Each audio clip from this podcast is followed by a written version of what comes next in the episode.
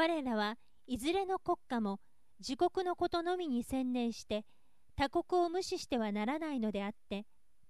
政治道徳の法則は普遍的なものでありこの法則に従うことは自国の主権を維持し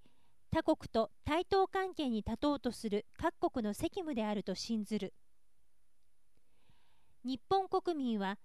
国家の名誉にかけ全力を挙げてこの崇高な理想と目的を達成することを誓う。